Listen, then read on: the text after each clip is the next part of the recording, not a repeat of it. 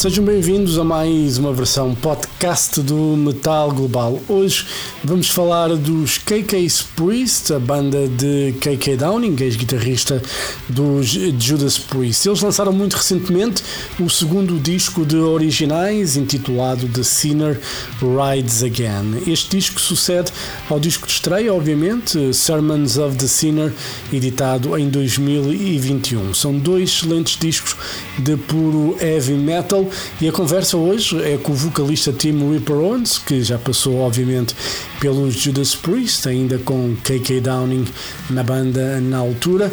Tim Ripper Owens fala-nos então sobre esta novidade de The Sinner Rides Again. Sem mais demoras, a conversa com Tim Ripper Owens. Metal Global. Hello. Hey, buddy, how are you? Hey, Tim, how are you? Good. Doing well. How is Australia? It's okay. It's nice. Weather's okay. A, a little colder, but it's okay. Oh, that's not too bad then. I guess it's. No.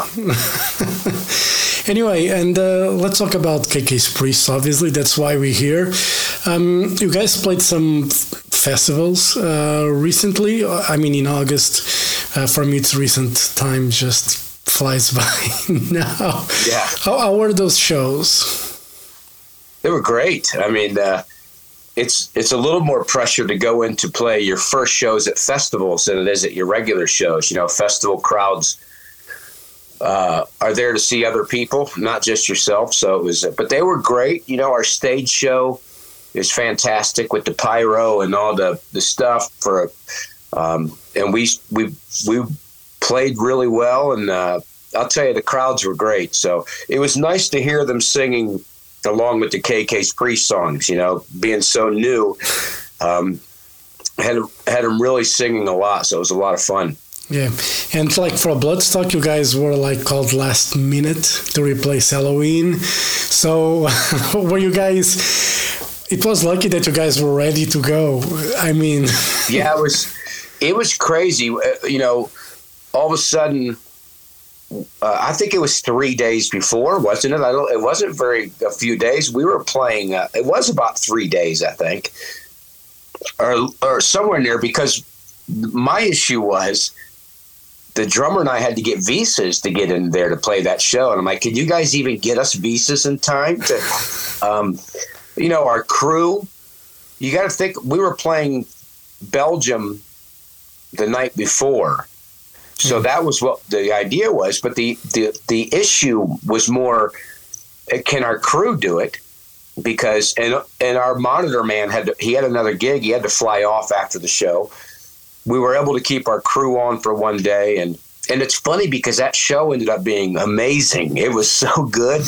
Um, I I think we were lucky to do it, and I think Bloodstock was lucky to have us do it because I think we were the perfect band to fit into that because we went on next to last. I mean, we were right right there, so uh, Yeah. it was really good. yeah, right before Megadeth, which is not. Yeah. it's. I mean, for Megadeth, wouldn't be easy to follow after your performance, I guess. I I actually agree with that. I think uh, um, we and we we had a great night. I mean, the show was great, and uh, um, so you know, most of the time, I'm in the I'm I'm in the belief of I love when really good bands go on before me. It makes uh, you know it's not a competition to me, so I would I would love it. But I have a feeling for Mustaine it might have been a little upsetting. anyway, and uh, you know, you guys got a new record, but you know, going back to the first album, were you guys were you guys surprised how well received it was? Well, I to be honest, I don't think I was because I'm a fan of, of heavy metal. Um, I'm a fan of KK. I work hard at what I do, and I knew the band was good, but I just knew the album was good. I thought it was a good heavy metal record. So I was, you know, it is hard nowadays because everybody just whines and bitches all the time about stuff and complains, and they don't like this. And Tim's wearing a hat, and and KK's got a leather vest on, and you know, it's like, but the res- like you said, I the the response was really good to the first record. Um, uh, I think people were were surprised. I don't know why, but they were surprised that it came out as we came out of the gate as good as we did. But it was nice to have a good response to it. Yeah, you know, I, you know, being a Priest fan, obviously, and you being in Priest, you know, for those those albums, and you know, saving Priest's ass back in the day, um, it was great to see you and KK reunite and. Uh, doing what you guys do best. And, you know, for me, it was a shame that KK was without making anything for so long. And, uh, you know, it's good to see him back doing at what it does best, and that's write heavy metal songs. And with the Sinner Rides again, you know, it's, you know, where were KK? Where was he? Listen, I agree. I I'm I'm happy to be with him. It's it's like we've never been apart. When we're on stage, we smile, we have fun. It's watching him back in his element and listening to the songs he's writing is it just shows you the importance he was to Judas Priest when he was in the band, in my opinion. I mean, yeah. his songwriting is so good, and I mean, this these records mean a lot to him. He he has something to prove, you know. He has something to prove, and uh, but it's really nice. It's uh, it's so great to be to be right. And it, he's such a good guy, and his main push on this this band is we are a band. Like he treats everybody. He treats people way better than I do. He's such an he's so he's he he he's never tired. He's always working. He's having fun. He's smiling. I'm always over there taking a nap, and I'm just like, what the hell's going on? This guy's 70, almost 72 years old, and he's He's like a ball of energy. But his songs, he's 72 years old, and the songs he's writing are unbelievable. Yeah. You know, for, for me, it sounds, you know, it's, you can see that he was an essential part of Judas Priest. You know, people can say whatever they want. You know, you know, KK, you know, and Glenn, they had the chemistry. Even if, you know, sometimes you cannot be the best of friends, but when the chemistry is there, it's there, and something happens, and you can hear it and you can feel it. And with the KK Priest records, I realized that KK probably had more to do with the Priest sound than I thought he had years ago. I think you nailed it. I think you're you're 100% correct. And I think what I keep telling people when they go, "Hey, that KK's Priest so- kind of sounds like Judas Priest," and I'm like, "How about it? It sounds like KK Downing." Yeah, KK's Priest sounds like KK Downing, and that's and what you're hearing is somebody who wrote for 40 years or so for Judas Priest. Um, yeah, his his songwriting and his ideas are are it. But yeah, it just it, it shows you how much he, he was involved with Judas Priest. Yeah, and you know, for you being you know in the band, being in, in the band with KK, it's your element. You know, you've been with Ice yeah. you've been with Malmsteen, you know, other other projects, but this is your element. Well, it really is, and what's great about it is, you know, I've been singing for for a long time now, and uh, uh, it's nice to just go and be yourself and sing, especially on this on the new record. Uh, I think doing the Sinner Rides again, it really just I made a stamp on it. You know, here I am. You know, take this, and it's great. It's great to to to be with him, and I do. I feel like it is my element. It's so natural to be next to him, and the guys. I mean, AJ and Tony and and Sean. I mean, it's a it's a great band, and it feels so natural. Yeah, you know, I, I say this because you know I follow you since you joined Judas Priest back in the day, you know, and you discovered what you did before, and you know I listened to Iced Earth, to Malmsteen, but I find that your voice suits this style much better. Nothing against. I think the records you did with Iced Earth, with Malmsteen, they're they're good. They're good records. You sound great as always.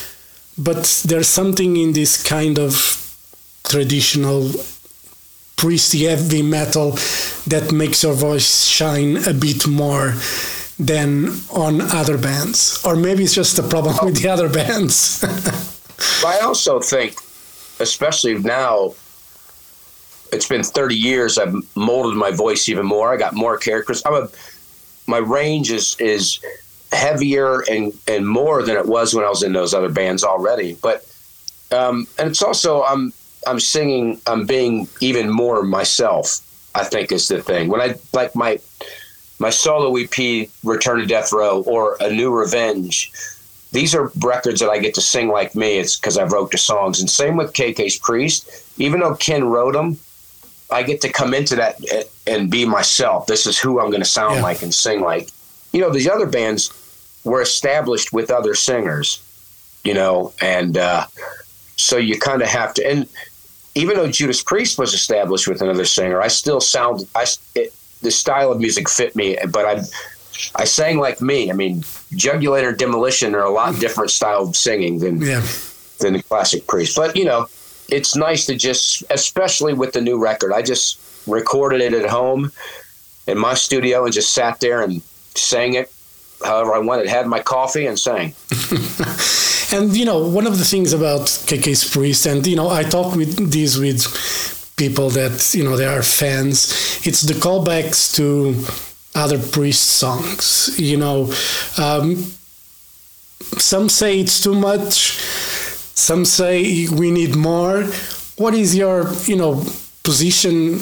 Because does KK's Priest again? It's as I was saying, KK is probably more part of Judas Priest than we thought in the beginning, and with KK now we hear, you know, the reason why you know it's so good. Uh, but the reason for those callbacks is there any special reason? It's again, as you were saying, KK needs to prove something. Do you think it's because of no, that? I, I think he's he's this is his his life. I mean, this is all he's done his whole life. Think about it. He's been in Judas Priest since the late '60s, basically. You know, I mean, he he made he started the band, a founding member, and this is what he his lifeblood. He's it's not like he's 42 years old trying to do something new. He's you know he's in hmm. his 70s and this is all he knows about. So he's always going to have a connection with Judas Priest, no matter what. I mean, so why not kind of be con- make some song titles connected to your to his life? It, no one ever says, you know, to me, he's writing these songs because he's connected to them. He's not connecting it to just Judas Priest. He's connecting it to KK Downing. Yeah. And uh, but some people just get upset. I mean they complain about everything. I, have never worried about band song titles. It's heavy metal. I mean, yeah. Jesus Christ, Judas Priest wrote songs called Turbo Lover, for God's sakes. I mean, I've never been parental guidance. I've never been, you know, I've never complained about a band's. Uh, I didn't go. I don't like that band because I don't like this, the name of the band, or that they're. I've had people say I don't like this record because the song titles are connected to Judas Priest. I'm like, that's have you listened to the songs? Yeah. I mean, it is it's funny, but K, here's how I look at it: KK can do whatever he wants. Yeah. He he wrote those other songs, so you know, and if someone doesn't like the song titles or the or the band's name, that's all they're concerned about. Then fucking move on and go listen to Poison or Warrant or whatever you want to listen to. you know, and one of the things about the Judas Priest songs and you know the lyrics, you know, I remember when I was young listening to them, but you know, as I got older and start really to pay attention to the lyrics, you know, there's there is a a whole new world that opened for me with some of the lyrics that when I realized yeah. what they could be about, I'm like, well, but that's great. But you know, here's the thing about it. You do you realize that there was some secret things going on in these lyrics. But that's what's great about heavy metal because lyrics, when you write lyrics, that's the way sh- they should be written. Yeah. Like like they should have different meanings. Like does it mean this? Does it mean that? Um, and of course, Rob's lyrics are going to be a little different on some songs because he had things he was hiding and and uh, but I you know I mean lyrics are a great thing because when people say, "Well, I don't know if I like those lyrics," but yet they love breaking the laws and and living after midnights and you know I mean heavy metal was Judas Priest lyrics were great for that reason. Yeah. They were there was a lot of cheesy lyrics Yeah. going on, you know. But that's it was heavy metal. One minute you had a song called "The Sentinel" that's really great, and then you had a song called "Eat Me Alive," you know. So, uh, uh, and, and that's what's great about heavy metal. Yeah. That's why I loved it. I mean, listen, Ronnie Dio. Look at his lyrics. They're about ra- rainbows and dragons and and things, and they were so awesome. Yeah. But I don't know what half of them were about. Yeah. it's like, wait a minute, rain, uh, holy diamond. What? What is that? I don't know, Yeah. but it's great. That's what's great. Yeah, no, I, I was saying that because you know, just as you grow older, you you know, when you're younger, you probably look at things in a way, and when you get older, you start to realize, okay, maybe it was. But that's a great thing about music, and it's we can. A song might not mean something to us at a certain time, but you know, at another time, Absolutely. might mean the world to you. You know, and I, I write songs like that all the time, where they, you know, you, uh, you know, not not being on an island of domination or anything like that, but I, uh, um, you know, I write songs that that you can take different meanings to. But that's you know that's the great thing about it. I mean, that's the I, I, people. I, we had half the people that thought songs like "Brothers of the Road" was kind of cheesy. And then half the heavy metal fans are like, "This is perfect. We're all brothers of the road." Yeah. The other half are going, "That's just that's just." But yeah, I mean, lyrics are great because they can be, have different meanings, yeah, and uh, and you do get older. You, you do get older, and you go, Yeah. and uh, how was this, the the songwriting for this record started soon after the release of the the first one? Did you guys had a break in between, or how was the songwriting process? We did have a, a break. I mean, we wanted to tour. That was the plan was to tour on the first record, but COVID just made it too hard coming off of COVID because all the bands that were on the road were were uh, were tours that were put together pre-COVID. Uh, so I, I think it at one point I think Ken finally just said, "You know what? I'm going to write a new record." He he called me and said, "You know, I'm going to write a new record." Instead of touring, let's put another record out, and then we'll tour on on two records. So that's how it went. Yeah, and uh, you know, coming time to choose a, a set list. You know, there's a lot of songs that you guys can choose from, including the the new ones. Uh, but when it comes to Priest, I just have one bone to pick with you guys. There's one song that you don't play that's on Jugulator that you should play, and I don't know exactly why Yeah. you don't play Cathedral Spires. We might. Just for your information, a lot of times when I tour solo, I play that that song, so then you can hear it when I play solo. Um, well, I think the first set list we just made were set, set lists for festivals. You know, they were made. You have to make a little bit different set list for a festival uh, because it not all that crowd's there to see you. So, I mean, to be honest, I wasn't happy that there was only one song from my era in the set list. That was "Burning Hell." I would have liked to. I would have liked "One on One" from Demolition to be in there for sure. yeah, Uh, but that is the song. I think there's two songs, other songs. I like "One on One" to be in the set list. I'd also like us to play "Jugulator," the song "Jugulator," and uh, I'd like to play uh, "Cathedral Spires." I think that's. I think as we go on, once we start making our own tours and different shows, those are songs that we can come back to and look at. It's just, you know, because right away that's what how Ken explained it to me when I said, "Where's why are we playing more of my era stuff?" And he's like, "We got to play a festival set right now. We got to play a set that's gonna, you know, get more people." But I'm with you. I say we just play half a set of Jugulator and Demolition. Yeah. I say we play Jugulator and Demolition songs and KK's Priest songs, and then we're all set. yeah. I think you know there, there is plenty of great stuff, you know, from Demolition and from Jugulator that you guys can play, you know, without you know overshadowing KK's Priest or other Priest songs that people expect to hear. But I guess it would be nice, you know, to probably hear some of those songs that you guys ended up not playing live, you know, back in the day. Yeah.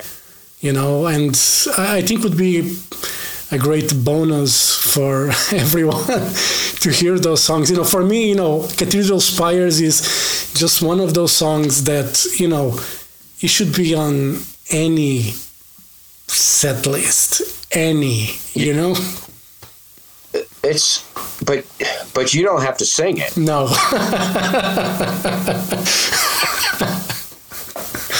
Um, I I think it would be great.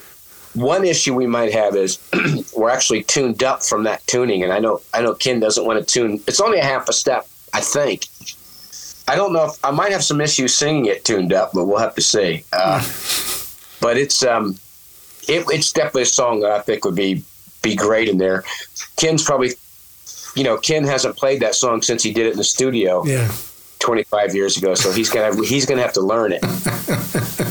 is another another bit of work to to do and uh, you know so you guys have uh, shows in october um, after that what are the plans for kk's priest Well, I mean, we want to try and tour the world. You know, that's the idea, but it's so expensive to tour nowadays. Um, and what we're taking out on the road, uh, the production's not cheap, so it's a it's an expensive adventure to do. So it's it's not easy. People are like play here, play here, play there, but it has to be the right venues, the right stages, the right package, and we have to be able to take our road our, our show out with the pyro and the lights and the and everything. So, but I think that's listen. TKO is our agency, and uh, they're working hard to try and get some touring together. So, uh, I hope to, I hope that we do nothing but tour the next two years. That would be great for me. yeah you know uh, you know i know fans ask a lot to for live shows here there and in the you know mars whatever but when you've been on this business for so long you cannot lose money and that's something that fans need to understand and if you want to be on if you're going to be on the road you don't you you're not paying to play you know unless you're a young band that's starting off, not when that's how you pay your bills. I mean, this is how I make a living. See, the difference people see me tour and I play everywhere because I tour solo and I my band's in that country and I use them and we tour all Yeah. over and it makes it easier because I just fly there by myself. But when you know we have twelve people or so in our crew alone, so I mean that's uh, that's a lot of people to to. But we want. Here's the thing, and this is what's great about it. In a way, I mean, I'll, I'd play anywhere, but KK will only do this if it's right. He'll only do it if it's the right shows and the right. You know, he's only going. He's not settling for something not that good. He Yeah. wants to make sure the show's great. So, and that's that's really cool of him. But I'm ready to get out there and play everywhere. Cool. And uh, what are your plans? You know, besides KK Priest, you, you thought about the, the solo tours. You played Portugal as well. You had the Spanish band with you, if I'm not mistaken. When you played, you played, Yeah. the, did the Iberia shows. Uh, what are the plans for you besides KK Priest? Um, other projects, solo stuff. What's in the works for you?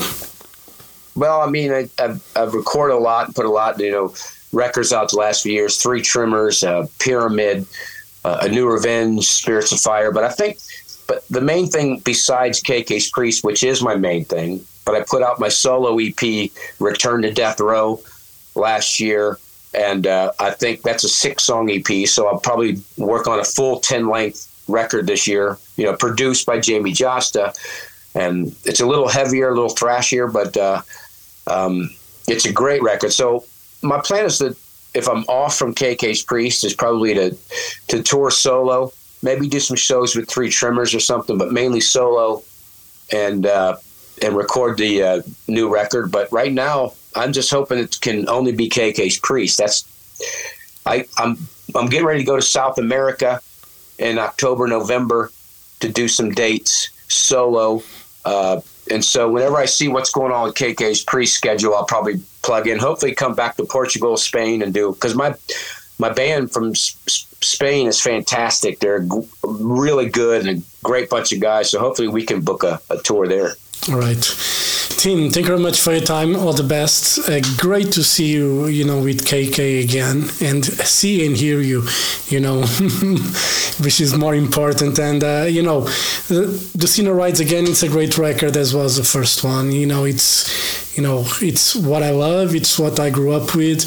It's what it's nice to listen to when you're driving, basically. Thank and, well, uh, thank you. Hopefully, yeah. I'll, hopefully, I'll see you soon, and uh, we can you come backstage and, and have a beer or coffee or whatever. And uh, but get a hold of me on social media if you need any other thing, any other questions or anything. Just stay in, stay in touch. All right, team. Thank you very much. I'll be in touch and I hope to see you soon. All right. You got. It. Thank you. Okay. Thank thanks. you. Bye bye. See you. Bye.